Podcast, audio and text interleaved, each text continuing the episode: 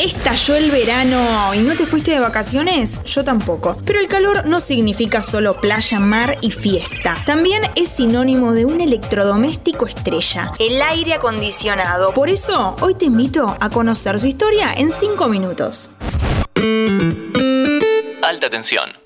Buenas, ¿qué tal? Bienvenidos, bienvenidas otra vez a Alta Tensión, el podcast de interés general sobre energía. Te preguntarás, ¿por qué vamos a hablar sobre aires acondicionados acá? Bueno, muy simple, este aparato se volvió uno de los factores más importantes del crecimiento del consumo energético. En ese sentido, es a la vez una causa del calentamiento global, pero también una forma de resistirlo. Alta Tensión es presentado por Alpes Energy, comercializadores de gas natural y energía eléctrica para industrias, comercios y estaciones de GNC. Para más información ingresan a alpesenergy.com. Durante la mayor parte de la historia, la humanidad utilizó mucha energía para calentarse. La creación del frío es más moderna. Las heladeras eléctricas tienen poco más de un siglo. Seguro tu abuela te contó del hielero, un trabajo que ya no existe más. Era un tipo que llevaba una barra de hielo todos los días para mantener fríos los muebles con comida adentro. De hecho, el hielo en el siglo XIX se sacaba de glaciares y otras zonas frías para llevarlo a lugares más cálidos. Parece ridículo, pero es así como lo escuchas. De ahí viene el inicio de Cien años de soledad, la novela de Gabriel García Márquez, aquella tarde remota en que su padre lo llevó a conocer el hielo. Librazo, pero vamos a lo nuestro.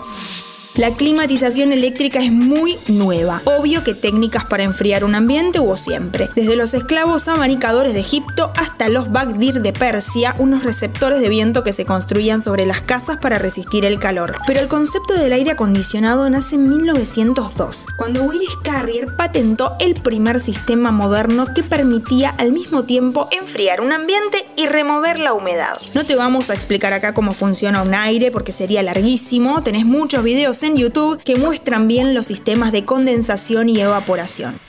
La clave del invento de Carrier era precisamente enfriar sin humedad, porque había máquinas refrigeradoras, pero todas aumentaban la humedad. Era horrible. Carrier, de hecho, creó su primera máquina para una imprenta, que en los días de mucho calor tenía problemas con la tinta. El calor expandía el papel y la humedad lo manchaba. Esto lo solucionó con su invento y para 1933 ya había armado su propia empresa y empezaba a vender sus aparatos revolucionarios en los hogares de Estados Unidos. Ese mismo año llegó el primer sistema Carrier a la Argentina. Se instaló en el Cábana, el emblemático edificio de la zona de retiro que llegó a ser el más alto de Sudamérica y que fue revolucionario, entre otras cosas, por su sistema de aire acondicionado central.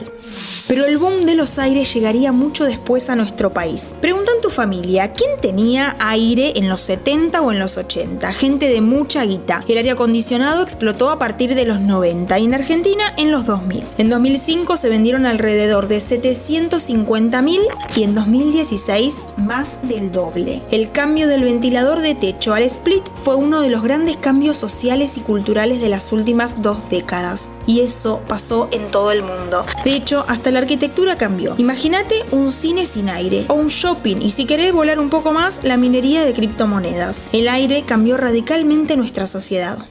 Te recuerdo que este capítulo lo trae Alpes Energy, suministro de gas natural y energía eléctrica competitiva y confiable. Conocelos en alpesenergy.com. Según la Agencia Internacional de Energía, los sistemas de aire consumen el 20% de la electricidad que utilizan los edificios en todo el mundo. Y eso va a seguir creciendo en la medida en que más gente salga de la pobreza y quiera acceder a una vida más fresca. El problema es evidente. Aunque los más modernos son muy eficientes, un aire consume casi 10 veces más electricidad que un ventilador. Eso, además de meter mucha presión sobre el sistema eléctrico, hace que consumamos más recursos para producir energía eléctrica y que aumentan las emisiones de gases de efecto invernadero, lo cual potencia el calentamiento global. Es básicamente un círculo vicioso. Pero el aire ya está con nosotros. Es muy difícil que podamos desprendernos de él. Lo que sí es importante usarlo de manera responsable. No lo prendas por las dudas y tampoco lo pongas por debajo de los 24 grados. El uso responsable de cualquier tecnología no es una opción, es una decisión. Esto fue Alta Tensión. Yo soy Anto Liborio y te espero en el próximo capítulo. Hace calor, hace calor. Yo estaba esperando que cantes.